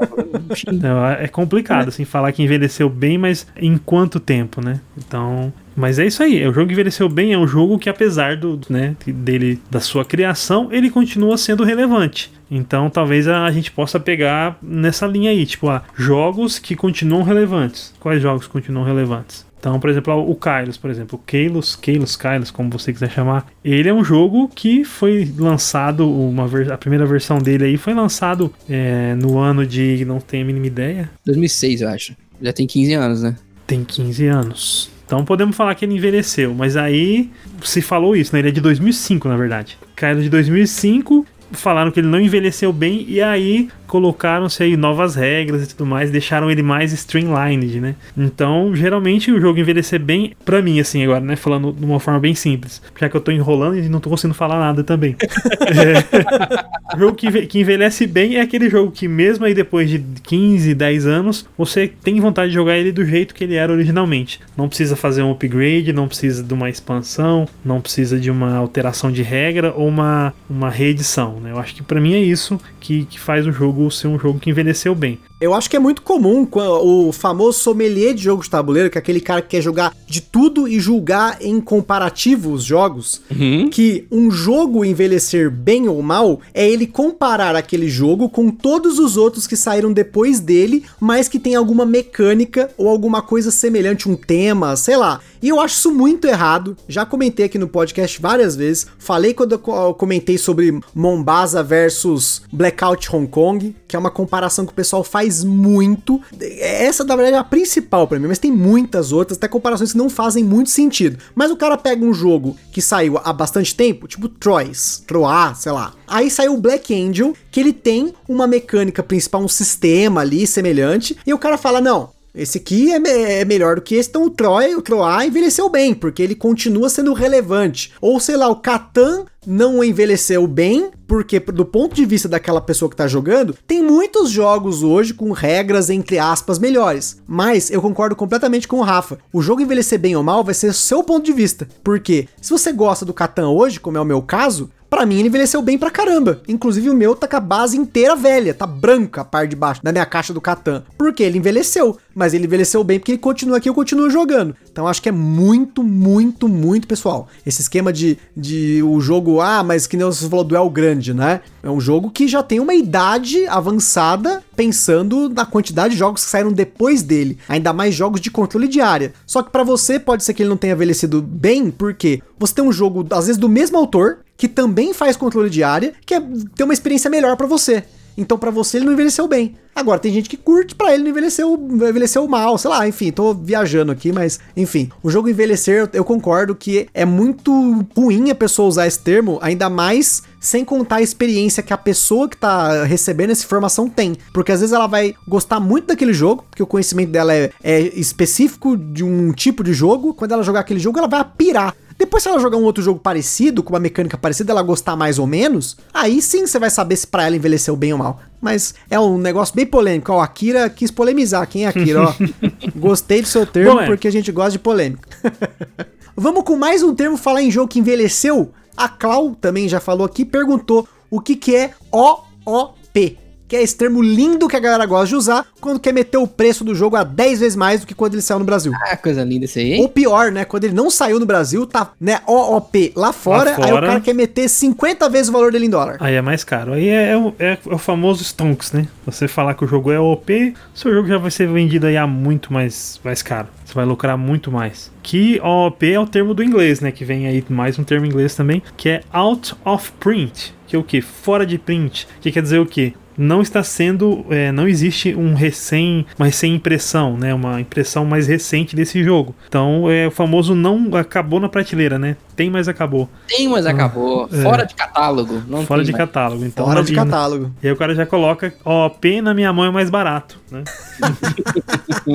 ah, e é um termo que popularizou muito, né? Ele, ele explodiu. Há uns tempos, né? Quando, sei lá, uns 5 anos, eu não via tanto OOP sendo usado assim, tipo, da boca para fora, né? Todo mundo agora cospe OP, você nem saber o que é OP, né? Nem saber que é a, que é a abreviação aí, né? É um termo que se você vê, prepare-se.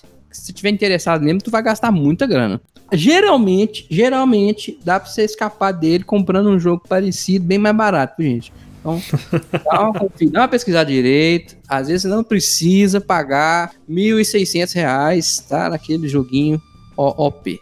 E se você for mais insistente ainda, faça como eu. Fique o dia inteiro vasculhando grupo de Facebook, grupo de WhatsApp, que uma hora vai aparecer uma cópia com um preço que você está disposto a pagar. Porque até preço de jogo hoje em dia é especulativo, virou mercado de ações. Já falamos aqui também no podcast sobre essa questão do valor do preço, que é um negócio complicadíssimo quando você está num nicho, num hobby, numa atividade, num qualquer coisa que tenha colecionadores, que aí é uma raça complicada, que inclusive eu me incluo com parte disso, né? Não vou criticar quem coleciona, porque eu já fui colecionador até de arquivo de computador, mas isso é um papo de outro podcast.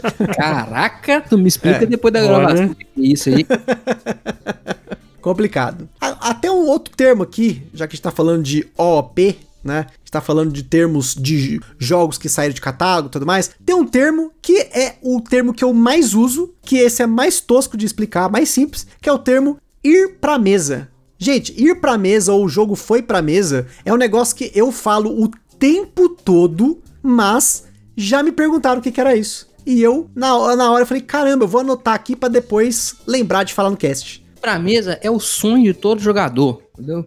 Que, que, que eu ir pra mesa? É você pegar o seu jogo na estante, colocar ele na mesa para jogar. Mais simples que isso é dois disso. Pegou, botou na mesa, jogou. É o melhor termo do rock. E o pessoal às vezes fala, mas meu jogo não tá vendo mesa. Aí o pessoal fica imaginando uma caixa de jogo, né? Procurando a mesa, assim, com dois olhinhos procurando a mesa e não achando. O jogo que não vê mesa é o jogo que não tá sendo jogado, né? O famoso é, bom, muito bom, mas vendi sem jogar. é o prateleira da vergonha também, prateleira pode ser, da né? vergonha também. E aí quando o jogo vai pra mesa, o que que acontece? Ele roda. E a gente fala, que porra é essa de jogo rodar? Um jogo rodou bem, rodou mal. O jogo roda? A gente roda o jogo na mesa? O que, que, que, é rodar jogo? Esse é um termo que vem também dos computadores, né? É, rodar um jogo nos computadores é, era onde você perguntasse, ah, o, o, jogo rodou legal no seu PC, quer saber se ele conseguiu entregar uh, uma, uma, taxa de frames legal, se ele tá rodando sem lag. Então esse termo meio que foi pro tabuleiro emprestado, né? Veio dos computadores, mas ele quer dizer o seguinte, o jogo funcionou bem dentro da proposta dele, né? Por, por exemplo, assim, ele era um party game, você se divertiu? Se ele era um jogo que era para ser apertado, ele foi realmente apertado? Rodou legal com tantas pessoas? Pessoas é. Acho que quer dizer o seguinte: o jogo rodar bem é ele cumpriu o papel pro qual ele foi feito, né? Eu acho que rodar bem é isso. Cumprir o papel que ele foi desenhado, foi concebido. Você rodar bem ou rodar mal, né? Pergunta roda bem de dois, né? Geralmente uhum. quer saber se jogando em duas pessoas, ele entrega uma experiência, e aí é outro termo, parecido de quando você joga com mais, né? Enfim, rodar tem a ver com isso, é um termo emprestado também. E às vezes o, você rodar bem em dois, por exemplo, é, pode ser interessante, mas às vezes não é o sweet spot. Exatamente. Ah, mas você, você tirou as palavras da minha boca. Gente, sweet spot, que não é, ó, é engraçado que quando eu ouvi falar sweet spot, eu pensei besteira, hein? Pensei besteira. Falei, sweet spot eu conheço por outra coisa. Mas vamos tentar manter mais family friendly possível, que também, olha só, family friendly é um termo, hein? Mas aí não é de board game. Então, né? Então, o que, que é o sweet spot? O que, que, que é isso? Sweet spot geralmente é considerado a quantidade exata aí de jogadores para se jogar um jogo. Né? O BGG, né, o Board Game Geek, não, mais um termo BGG que é BG Board Game Geek. No Board Game Geek lá, geralmente eles têm a classificação, né? Os usuários votam é para cada jogo. Qual a quantidade ideal, qual é a melhor, que boa, que funciona e a que não funciona. Então, geralmente, a que é mais votada, em que roda-se melhor, né? Que é o consenso entre os jogadores de que a quantidade ideal para se jogar um jogo é o sweet spot, não é o lugar doce. E não é outro spot, que é um outro ponto, né? Enfim. É, é rapaz. Olha só, já que vocês falaram do sweet spot aí, uma coisa que é importante é quando a gente vai definir se um jogo roda bem ou não, se ele é legal ou não, se ele envelheceu bem ou não, é tentar avaliar ou pelo menos entender que tem jogo que é feito para funcionar com X pessoas. Sim. Então, às vezes o cara foi jogar Guerra do Anel com quatro pessoas. Que é uma tragédia. É uma tragédia. Entendeu? E só existe por questões mercadológicas. Aí o cara vai falar: ah, esse jogo tá quebrado. Né? tá quebrado. Tá, tá, tá Não é, porque ele foi concebido para outro sweet spot. Então, então, assim, claro que é legal você ver se ele funciona com mais, com menos, tudo bem. Mas quando o design fez o jogo, ele pensa nisso. Ele pensa como que vai ser a, a melhor configuração. Claro que ele tenta fazer amarras para ficar bom em maior número de jogadores possível. Mas sempre tem um ponto perfeito, né? Que foi o que o cara quis. Então tomar cuidado na hora de avaliar também sobre isso. E até assim, quando um jogo, né, ele é feito para um mercado e naquele outro mercado ele não se adaptou bem, a galera costuma falar que o jogo flopou, que é um Ah, termo que não é não. apenas de jogo de tabuleiro, mas eu tenho ouvido muita galera, não, esse jogo flopou aqui no Brasil. Né, no caso aí, de novo, dá o exemplo do Feudum, né? Não, esse jogo era muito pesado pra quando ele saiu, ele flopou. Por isso que ele tá barato aí, ele tá sendo vendido. Mas daqui a pouco ele fica OP e aí triplica o preço. Mas aí, gente, o que, que é o flopar? Flopar. Flopar é um termo que eu durante muito tempo também não entendi. Eu vi as pessoas falando, não, não sei o que, tal música flopou, tal jogo flopou. E aí eu descobri que é um termo da, da geração mais nova, né? Como eu sou uma pessoa um pouco mais aí, mais clássica, né? Envelheci bem. eu não conhecia o que era flopar. Bom, vou, vou começar a usar isso. Aí eu descobri que flopar nada mais, nada menos é do que não dar certo, não ter sucesso, né? Então, por exemplo, ah, vamos ver, hoje mesmo eu tava conversando com um amigo meu aí sobre o Victoria Masterminds, que é um jogo que é dois designers muito conhecidos, né? O Antoine Balzar e o Eric Lang. O jogo é legal, só que ele é um jogo né, leve, médio leve aí, e não se vendeu muito, tanto que tava sendo vendido a preço de banana, praticamente, por aí, né? E ele flopou por motivos, questões mercadológicas, né? Então a gente fala que o jogo flopou porque ele não deu certo, não vendeu. E muitas vezes são jogos muito bons. né? Esse jogo é um, é um, é um caso desse, o Feudo. O Feudo é um ótimo jogo também. Claro, você tem que, né, tem umas barreiras a serem rompidas para se jogar ele e, e jogar ali com 100% de prazer. Mas flopou. Então é isso. O jogo não teve tanto sucesso quanto se esperava. Não foi um hype, né? Não foi grandes hypes. Não foi. Olha aí, hype, gente, eu olha teve. aí. Mas o Victoria, Victoria Mastermind é meu jogo favorito do Eric Lang. Só pra, é, pra mim é disparado o melhor que eu joguei dele. E flopou. Curioso, né? Flopou pra caramba. Flopou porque não foi hype. Mas por que, que é o hype? Que a gente Ah, fala é. tanto, né? Olha aí, que be- mais um aí, ó. Nem tava anotado esse aqui. Como é que a gente define hype, cara? Eu fico. Porque assim, o hype é tipo, sei lá, um. Parece meio até pejorativo na minha cabeça quando fala que é muito hype.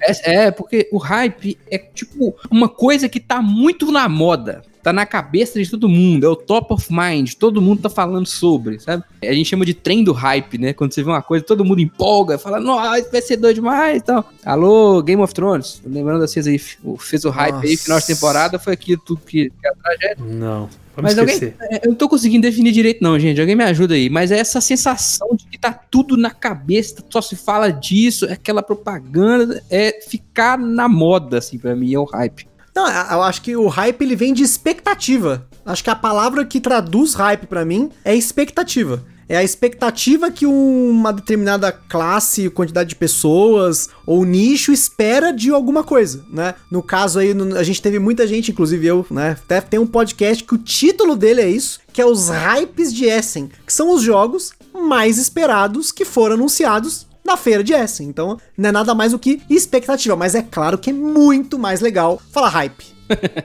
e pra quem não se lembra, o Hermes e Renato tem o Cansei de Ser Hype, Bichinho de Matar com Pedra, que é uma das minhas músicas favoritas do Hermes e Renato. Procure aí depois, Bichinho de Matar com Pedra, Cansei de Ser Hype. É, o hype é um vírus, né? É aquele negócio que dá em você que você precisa ter aquele jogo. O jogo, ele é o último jogo sensacional, mais querido do mundo daquela última semana. E aí, às vezes, daqui a dois anos, ele vai estar sendo vendido a 50 reais na Ludopedia, mas às vezes ele é hype durante um tempo. É, porque isso aí que você acabou de falar gera o FOMO. Ah, isso o cara Ah. pegou o mesmo gancho que eu ia pegar. Olha, você viu, né? Eu vi de longe aquelas quatro letrinhas chegando, que também é outra maldita abreviação de Fear of Missing Out. O famoso cagaço de não comprar e acabar. Exatamente. Foi por isso que eu falei que eu acho o hype um negócio pejorativo até. Chega a ser ruim, porque ele desencadeia nesse. Que esse, eu- esse eu tenho pavor, que é o tal do FOMO, cara. Porque é uma estratégia cruel e às vezes desonesta, sabe? Últimas de- unidades, poucas unidades, aproveite, é agora.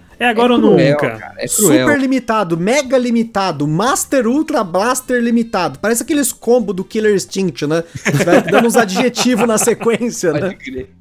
É, é foda, porque a gente vive num mundo, cara, que tudo tá na nossa cara o tempo inteiro, é propaganda, a gente quer comprar. E assim, o hobby era pra ser um negócio saudável. Lembra da definição lá atrás de hobby? Uhum. Então, como a gente começa a enfiar esse tipo de coisa numa coisa que era pra te deixar saudável, né? Pra você cuidar da sua mente, você atrapalha mais do que ajuda. Então, FOMO é esse medo de ficar de fora. Além de ser um termo chato, que é uma abreviação do negócio em inglês, é um termo que é prejudicial. É uma coisa que te prejudica financeiramente e às vezes mentalmente. Eu fico revoltado. Tô revoltado. Fica aí, indignação. Fica Fica indignado.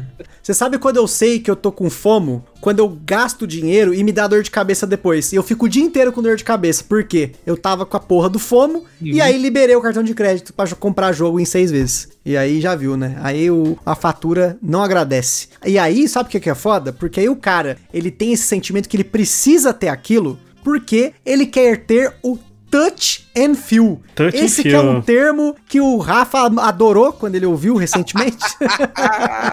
recentemente da gravação, mas não do que você tá ouvindo aí, mas touch and feel é outro termo que eu achei que era um negócio que eu vi uma vez só, mas aí eu percebi que as pessoas usam isso daí pra descrever alguma coisa em jogo de tabuleiro. Rafael, o que que é touch and feel?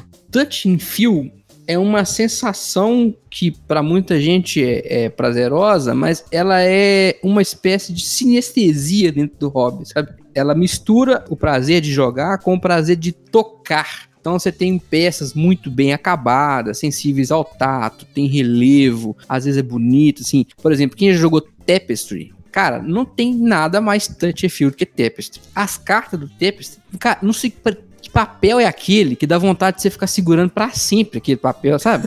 É muito diferente. As estruturas são tudo muito bonito e tal. Isso tudo é muito legal, é muito prazeroso. Só que vem com um preço que você tem que pagar por isso, né? Mas touch and feel é isso, é essa sinestesia entre o toque e o lúdico, sabe? É o olhar, o tocar, o sentir o jogo, né? Além de jogar o jogo. Gente, isso foi a Olha aí. maior filosofada que a gente teve aqui. E olha só, ele aplicou a palavra sinestesia numa frase, que é lindo. Eu adoro essa palavra. Sinestesia. Tem, tem até música, que eu, tem uma música que eu gosto muito que chama Sinestesia também. Eu falo, caralho, que foda o cara usou isso. E a música causa isso também, mas aí é outra história, é outro assunto, né?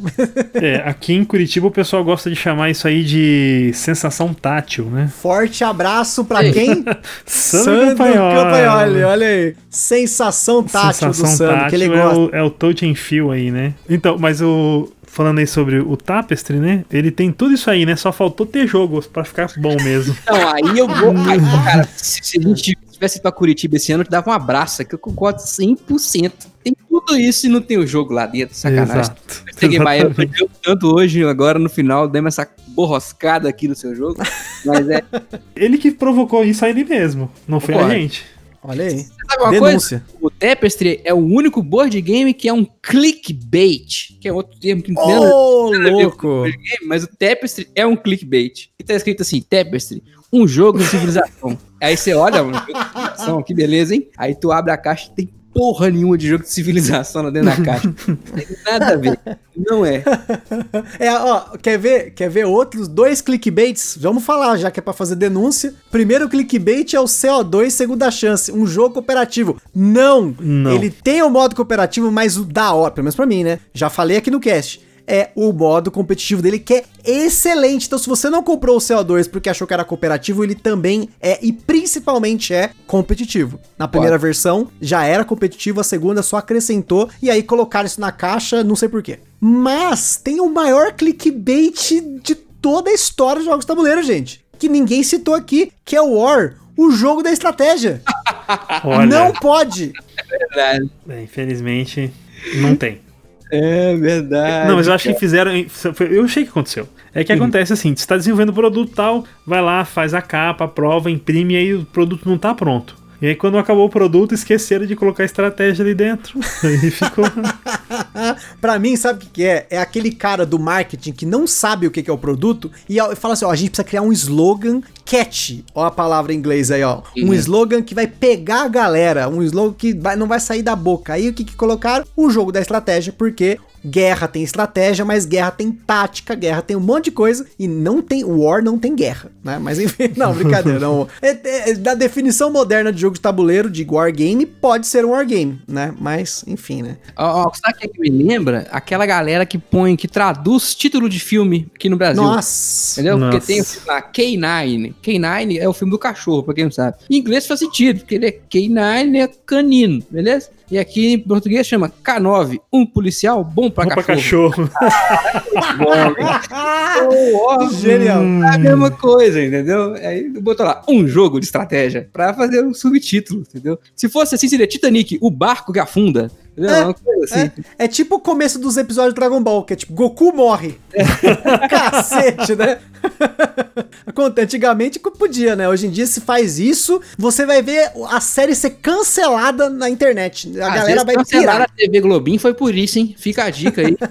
Denúncia contra a TV Globinho. E aí, só pra gente né, finalizar uns conceitos aqui de jogo, pra gente completar aqui a linha de raciocínio, o cara que gosta do touch and feel, muitas vezes o que o cara gosta, ele gosta de ficar no mundinho dele ali, fazendo as coisas dele num multiplayer solitaire. Olha aí. Também é um termo em inglês que a galera adora usar, às vezes até pra criticar um jogo. Eu já ouvi muito disso. A galera fala, não, esse jogo aí é um multiplayer solitaire, não curto. É, é porque geralmente não é o cara que gosta de Eurogame, né? Multiplayer Solitaire é aquele jogo que cada um faz seu joguinho, não tem muita interação, né? O que geralmente tem aí nos Eurogames. Então, quem gosta de Eurogame geralmente não se incomoda tanto. Né? Como eu disse, não se incomoda tanto. Pode não gostar, ou pode às vezes esperar um pouco mais aí de interação, né? Um bloquezinho pelo menos, né? Uma furadinha de olho, mas geralmente o multiplayer solitaire não tem, né? São os jogos euros mais clássicos, né? Porque o, né, aí a gente vai ter que voltar na história. Por que, que os jogos europeus eles são mais multiplayer solitaire? Porque né, os jogos europeus nasceram aí na Alemanha, no pós-guerra, então tudo que tinha combate, conflito, lembrava a guerra e eles impediam, é, evitavam né, de fazer coisas jogos para se divertir com isso. Então por isso que surgiram esses jogos assim mais é, multiplayer solitaire, cada um faz o seu sem interação, né? Olha aí, conhecimento histórico, hein? Olha Já aí. estamos na história, eu lembrei de um outro termo que também tem a ver com história. Olha aí. E tem a ver com esse lance aí. Sabe por que, que é a Ameritrash? É a Ameritrash? A gente usa para referir a uma categoria de jogos que geralmente são o, o mais populares nos Estados Unidos, né? Que são jogos é, mais dependentes de sorte, tem o lore mais forte. Olha aí o lore voltando aí. Lore. É, tem esse termo Ameritrash para essa categoria de jogo. Mas por que que é assim? Porque no pós-guerra também, é, muita gente migrou da Europa para os Estados Unidos. E lá nos Estados Unidos, eles diziam que esse povo e essas coisas que iam de lá era o Eurotrash. Era o lixo que estava vindo da Europa. Então é meio que uma retratação histórica. Que esses jogos americanos começaram a invadir a Europa depois. E aí eles são os Ameritrash. São os lixos americanos. Que dessa vez foram para a Europa. Olha aí, ó, essa nem Renato Simões falou aqui no cast de, dos categorias dos jogos, hein? Olha o conhecimento trazendo direto de Minas. Olha aí, Olha aí, eu- sabe que o Renato Simões é meu vizinho, né? tá vendo, ó? Pô, Renato. Poxa, Renato, olha o conhecimento trazendo aqui atrasado no podcast, ó. Você podia é ter um falado essa, hein? É, pô, Renato, igual você que toma cerveja comigo, deu uma dessa? Mas tem um pouco disso, de retratação histórica também. Top, top demais. É, já falando das categorias, a gente tem alguns termos que o pessoal perguntou lá. Não vou entrar em todos eles, vou só passar rapidamente, porque depois eu quero ouvir se tem mais algum termo aí que a galera gosta de usar, algum termo bacanudo pra gente falar pra galera, que a gente esqueceu aqui, porque a gente falou termo atrás de termo. A gente tem, sei lá, acho que passou uns 30 termos aqui, mas vamos lá. O Fábio Aguiar perguntou sobre 18xx. Se ele ouviu o podcast, ele já sabe que é 18xx. Já tem aí um episódio que a gente fala com o pessoal do Pesado ao Cubo sobre esses 18xx, que não é 18 mais nem xx, porque é coisa de adulto, né? E o Robert Stan também comentou que no começo do hobby, ele não sabia o que era a palavra meeple. Quem ouviu o cast do Carcassonne, a gente falou que é man mais people, que é o bonequinho. Basicamente é quando você fala o peãozinho no- nos jogos mais antigos, depois veio o bonequinho nos jogos mais novos, né? O famoso bonequinho tem o formatozinho dele lá, bracinho aberto, tal, perninha, bem icônico, né? O Steven Diniz não é uma expressão, mas What the fuck é jogo de vaza. Já explicamos aqui. O Edu Felipe do Jogado Histórico, forte abraço pro Edu, faz tempo que ele não vem aqui. Ele falou assim, ó, eu tenho ranço de quando o povo fala assim, jogo tal é muito gostosinho. Que isso? Acho que ele quis dizer porque às vezes a pessoa não quer especificar porque ela gostou do jogo e ele fala que o jogo é muito gostosinho, né? Fica aí a denúncia do Edu Felipe. Denúncia. É, deixa a pessoa gostar. A pessoa gosta da sensação tátil. Por que ele não pode achar o jogo gostosinho? Delicinha. Delicinha, né? E o Leonardo Lorusso, que sempre que eu leio, eu leio Larusso, e aí me lembra de Cobra Kai. E aí, Leonardo, eu sou time Johnny Cobra Kai. Johnny Lawrence. Nada de Daniel San. Denúncia, Daniel San é o vilão da É história. vilão, exatamente. Falei no Papo de Louco, tem um monte de gente que já falou também. E agora, com o Cobra Kai, ficou mais nítido ainda. Se você não enxergou isso, tem algo de errado com você. Johnny Lawrence Forever, né? Ele falou assim, jogos do tipo coin, que é no caso aí ele especificou o root. Não sei se é, mas aí vocês que já jogaram pode falar. Essa eu tive que consultar os universitários o que, que é o jogo coin. Não sei se dá pra chamar o, o root de coin, tô pensando aqui. É que ele foi inspirado, né? Ele foi inspirado no Coin. Ele Não é que ele eu sei é que um os jogos coins são jogos que nasceram lá na GMT, né? A editora GMT. Isso. Então não falei merda já. Coin. Foi criado ali por Volko Runk, começando no jogo Cuba Libre. Eu, eu acho que no caso do root dá pra pensar que é, se você pensar na lore também, de que os gatos eles estão estão dominando ali, vai ter a contra-insurgência. é Insurgência. Contra-insurgência, né? É o termo Coin, a abreviação disso. E as outras facções vão tentar lutar contra isso pra fazer a insurgência, né? Aí dá pra pensar que sim. Então, eu queria só agora terminar aqui convidar vocês aqui estão presentes pra comentar se tem algum termo que vocês pensaram aí e não falaram até agora e querem introduzir, né, sem aí nenhuma piada nesse, não Ai. foi o que ela disse, nem o que ele disse, nesse podcast. A minha boca encheu d'água aqui, você fala que é piada nem. Ah, eu queria jogar para os senhores aqui um termo que eu escuto com alguma frequência, que é DBGN. O que é Puta que pariu. Olha, essa daí é do, dos anos ali 2015, 2016.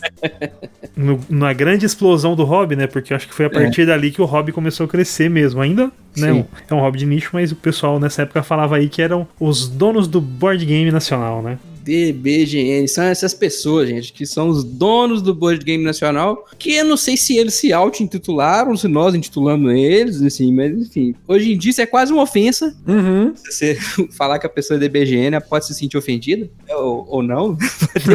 Vai saber, né? acredito que a pessoa leva. Mas são hoje, hoje, com a, vamos dizer assim, a popularização do termo, é como se fosse assim dizer que a pessoa é muito influente no hobby. É, acho que é, é, é isso. O cara é. É. uma pessoa importante dentro do hobby. É o DBG. Isso, o cara que sabe os lançamentos, o cara que antes de ser- serem anunciados, Ah, o cara que às vezes escolhe o lançamento que vai ser lançado no Brasil. Uhum. Olha só. E aí, ó, eu quero fazer uma contraposição, porque esse termo DBGN, em outros nichos que eu já participei, tem alguns termos parecidos pra elencar aí, né, o deparo aí desse DBGN. Mas eu só queria comentar que se assim, se a pessoa no hobby, num nicho, não está ganhando dinheiro com esse hobby e ela se considera um dono de alguma coisa, ela sofre da síndrome do poder pequeno. Porque no fim das contas, ser um DBGN e não ganhar dinheiro não serve de nada fora do hobby. A menos que você simplesmente viva do hobby, ganhe dinheiro com o hobby, você só tá arranjando dor de cabeça e boleto pra pagar. Então eu queria denúncia aí. Tá? denúncia, assim, fica a cara? denúncia. Eu senti, inclusive, um ar de desabafo aí, talvez, viu? É, é, tô sentindo aí que. Mas tem gente que, que vive disso aí, né? Você sabe que não são muitos, mas algumas pessoas vivem. Sim. Aí é meus parabéns. O cara que vive de jogo de tabuleiro, meus parabéns. É, um dia eu chego lá. Um dia a gente chega lá, Um né? chega não, lá. né? Ou Eu não não. chego, não. Com podcast de É. jogo de tabuleiro, não. É, vai ser um pouco mais difícil. Vamos, vamos diversificar, fazer um, um podcast dançante ao vivo, com vídeo, bailarinas, banheira, banheira de Nutella com sabonete e os homens e mulheres tendo que pegar esse sabonete dentro dessa banheira. Olha, e alguém dizendo assim, valendo! Aí pode ser que. Só se a gente migrar pro podcast ASMR. Aí talvez, quem sabe, dá, Olha?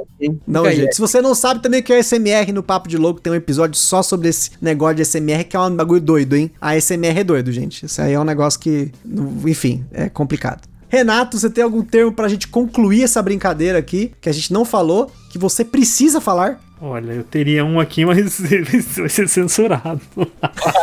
Depois do editor civil aí, ó. Ai. Caraca, é pesado, hein? Não, não é pesado. É que a pessoa pode se ofender. E a pessoa é, no- é nosso amigo, que foi cunhado com o termo, então eu acho melhor não, não utilizar, porque ele vai ficar bem triste. Caramba. O cara virou um verbo? Que porra é essa? É o butileirar. Ah, abraço pro botileiro. Grande butileiro. Pode falar assim, o butileiro vai aceitar. Pode. cê- cê- então tá bom, você tá arcando com a responsabilidade. Com certeza. Se ele nunca mais participar do podcast, né, vai ser problema meu mesmo. Aí eu vou ficar muito triste. É, não, mas o pessoal que brinca muito que butileirar, né? Na verdade, assim, isso que aconteceu num, num dia fatídico que ele quis voltar uma rodada do que ele fez ali. O pessoal ficou muito bravo, não, não sei o que, não sei o que. Aí apelidaram o, o, o ato de voltar uma jogada, né? Ou na mesma rodada, no mesmo turno, ou em turnos posteriores, de butileirar, né? Só que aí depois ele fala que não, que o pessoal. Tinha gente que, buti, que voltou, mas. Ó, já até o termo já. butileirou. Que o pessoal voltava mais do que ele, mas realmente pegou ele no, no momento é, ali, no momento de, de destaque, né? Que foi como o William também falou lá sobre o pessoal zoar ele de que ele vende os jogos mais baratos. É, isso é, ele falou aqui no podcast, hein? Sim, sim. E aí, então é, é o mesmo caso, né? Ele fez uma vez e aí o pessoal batizou. Então aqui em Curitiba, quando qualquer coisa que você vai voltar, né? Você, o pessoal diz que você está butileirando, né? Voltando a jogada. você ia fazer um negócio, desistiu, você butileirou. Você marcou a mesa, não vai fazer a mesa mais de board game? Butileirou em cima da hora. Então, Excelente, excelente. Não, e já que a gente, pra finalizar então, já que a gente tá falando de criador de conteúdo, então antes da gente falar o último termo, eu vou, né, eu acabei não colocando isso no começo do programa, mas gente, se vocês não conhecem o- os canais do Renato e do Rafa aqui, né, vamos deixar o espacinho para eles, por favor. Primeiro aí, Renato, fala aí pra galera onde acha o Tábula Quadrada, o seu canal aí de jogos tabuleiro. O Tábua Quadrada eh, você acha em www.com.br.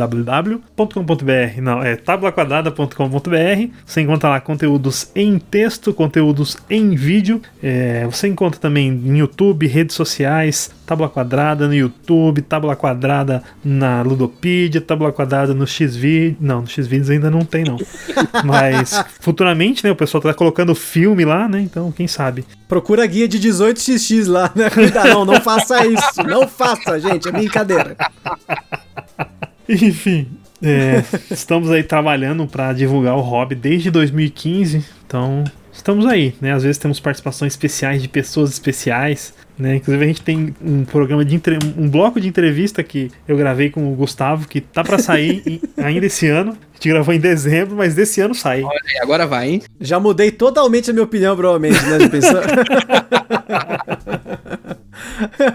E olha só, você viu, ele falou, ó, desde 2015, praticamente um DBGN, já que você aprendeu o que é DBGN, olha aí. Não, quando ele chegou era tudo mato. Você viu, né? Eu vi Chegou os tudo mais. DGBNs acenderem e caírem. Olha, a crônica dos DBGNs. Agora, Rafael Coelho, fala aí pra galera, você que não é um DBGN como eu, Não, não. Co- come- Comenta aí pra galera o que, que é o Lost Talk Coruja Cast, o que, que é essa a coisa das corujas. Comente aí pro pessoal onde achar as corujas e tudo mais. A Lost Token começou escrevendo texto, né? A gente até hoje faz isso muito, então tem muito conteúdo em texto pra você. Nosso forte hoje é o conteúdo em podcast. Quer dizer, forte sim, é o que faz mais, né? Ser bom não é outra história, mas o que faz mais é, é podcast. Também tem vídeo no YouTube, agora a gente começou com essa também. E é- é- embora seja coruja, é meio igual pato. Faz de tudo, mas não faz nada direito. Vai ter podcast, vídeo escrita e vídeo. A gente muito descontraída. É, Cara, o Gambiarra é o oposto do CorujaCast quase. Porque aqui o homem é totalmente organizado, tem pauta. Esse cara, cara, ele merecia um Oscar na organização dele.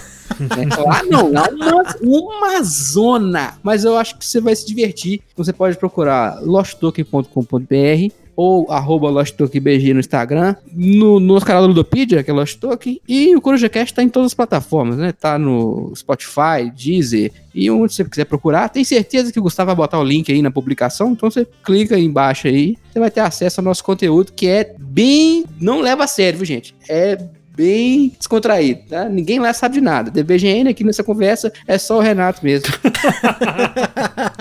E Renato, já estou me autoconvidando, assim, eu vou muito a Curitiba a trabalho, não tenho ido pela pandemia, mas quando acabar, voltarei aí. Marca uma mesa pra nós aí que eu tô chegando. Rapaz, aqui em Curitiba é casa de mãe. Sempre cabe mais alguém. Chega aqui o pessoal, a gente dá um jeito. Aqui rola uma mesa. Chegando visita, a gente abre essa mesa aí e joga o jogo que a visita escolhe ainda. É isso que é. Olha. Ah, isso sim, hein? Aí eu tô com moral, hein, gente? Então vocês me aguardem aí com o cachorro quente com duas zinas. Aí só quem Duzina.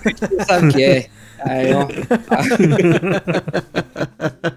E agora, então, gente, pra gente finalizar, a gente tá falando de DBGN, criador de conteúdo, o termo mais usado pra quem já está dentro, né, do, do nosso nicho, pra falar de alguém que desistiu do hobby e vendeu a sua coleção. Qual que é esse termo, gente? Luquitou. O termo luquitar, gente. Aí, quem se arrisca em explicar o que, que é o termo luquitar, que tem até, inclusive, a figurinha do WhatsApp com a cara da pessoa que gerou o termo luquitar. Luquitar. Curioso, né, cara? Curiosamente, Luquitar, a gente tem um episódio de podcast só sobre o Luquitar e a vida saudável no hobby. É o título. É o nosso podcast disparado mais ouvido. Porque a pessoa queria entender que diabos era Luquitar. Parte delas, né? E a outra parte é porque é muito fã do Luquita. O Luquitar é, é o ato do desprendimento. Você fala, olha, isso aqui eu- não tô vivendo mais, só tem caixa na minha casa, eu preciso rever. Aí eu acho que quando você vai rever a sua posição dentro do hobby, é luquitar. Não precisa fugir do hobby. Mas quando você pensa melhor suas preferências, aí você pensa melhor prioridades da sua vida em relação ao hobby, acho que é o luquitar. É a reflexão sobre como você tá levando o hobby. Não sei os colegas aí, mas o luquitar é muito amplo. É, eu tô precisando luquitar, inclusive, porque eu não tenho mais lugar onde colocar a caixa de board game aqui. E aí eu tenho, a- assim, como a gente compra e vende, né? Claro, muito mais compra do que vende. A gente vai juntando as caixas dos jogos que chegam pra guardar pra quando você for vender. Sim. O problema é que eu tô juntando também agora, além das caixas de board game que não tem mais espaço, são as caixas pra enviar os jogos que vão vender que estão amontoando aqui pela casa. Ó, eu não vou mentir que o armário da garagem aqui tá cheio de caixa vazia e tem uma caixa em cima da geladeira que eu esqueci de descer ela pra garagem já tem uma semana. Eu espero que na data que esse podcast tá saindo, a caixa já esteja ou né, no armário ou, ou já na casa de outra pessoa, né? Esse negócio de acumular caixa, mas eu concordo, eu acho que o luquitar é um termo que é muito usado quando a pessoa simplesmente desiste do hobby e ela acaba mandando as coisas embora, tem um desapego aí. Na época o pessoal falou um monte de história, tinha um negócio que ele tava vendo documentário de minimalismo e aí ele resolveu reduzir ao máximo não só jogo de tabuleiro, mas muita coisa ao redor dele, né? E eu acho que isso é uma prática saudável sim, eu só não acho que precisa ser tão radical, a menos que realmente esteja prejudicando a sua saúde, o seu bem-estar, sua qualidade de vida, porque não é isso que o board game tem que fazer pra você. Comigo, às vezes o board game me estressa porque eu preciso lançar um episódio na quinta-feira, na quarta-feira eu não joguei o, o suficiente o jogo pra poder gravar, aí eu quero jogar mais duas partidas de uma vez e aí tá todo mundo cansado, mas isso não é legal. Agora, se você tem uma relação saudável com o hobby, aí sim é. Não acho que você precise disso, a menos que seja também a sua reflexão. E como a gente tá refletindo pra cacete agora, né? Pra concluir essa filosofia, a gente acaba concluindo o cast. Se você que tá ouvindo tem algum termo que a gente não falou aqui, a gente manda pra gente. Pode mandar pro Rafa, pode mandar pro Renato, pode mandar pra mim lá no Instagram, pra mim. A gente vai anotando que se juntar termo suficiente, a gente faz uma parte 2 pra zoar mais termos que o board gameiro de plantão, nós inclusive, nós inclusos, né, os board gameiros aqui de plantão, também falamos, às vezes sem saber. E aí, a gente acabou o cast e eu não falei o primeiro termo que a gente falou aqui ao longo, né, na explicação para explicar porque que surgiu, que é o termo filler, né? E é só para eu me retratar com a pessoa que falou lá no- na, na live do Covil, o filler é um jogo rápido que muitas vezes é usado entre jogos ou para começar uma jogatina, para acabar uma jogatina ou para preencher, por isso que é fio, fio de preencher um tempo. E aí com um jogo de tabuleiro, que é um termo que quando você vai para outro nicho, que no caso é anime aí, o filler é a encheção de linguiça. No board game não é encheção de linguiça. Filler é jogo bom. Eu tenho um monte aqui na coleção, porque eu adoro. Se eu tenho meia hora pra jogar, eu tenho 15 minutos pra jogar, eu quero ter jogo para preencher esse termo com uma qualidade de entretenimento saudável. Olha aí. Nossa, falou bonito demais que pode até acabar esse podcast. Vamos lá, é, acabar no ápice, né? Depois, depois dessa aí eu só, só quero pegar o meu fillerzinho, abraçar e, e descansar o resto da noite. Abrace um filler. Abrace um filler. Poste nas redes sociais. A hashtag abrace um filler. Então, é isso aí, pessoal. Queria agradecer aqui novamente o Renato e o Rafael por esse cast que ficou sensacional como sempre. Convidado sempre acrescenta aqui, ainda mais convidado traz conhecimento pro podcast. Vocês viram que a gente teve aula de termos aqui, muitas coisas que eu nem sabia também para variar, mas queria agradecer vocês estar ouvindo esse podcast. E é isso aí, pessoal. Aquele forte abraço e até a próxima.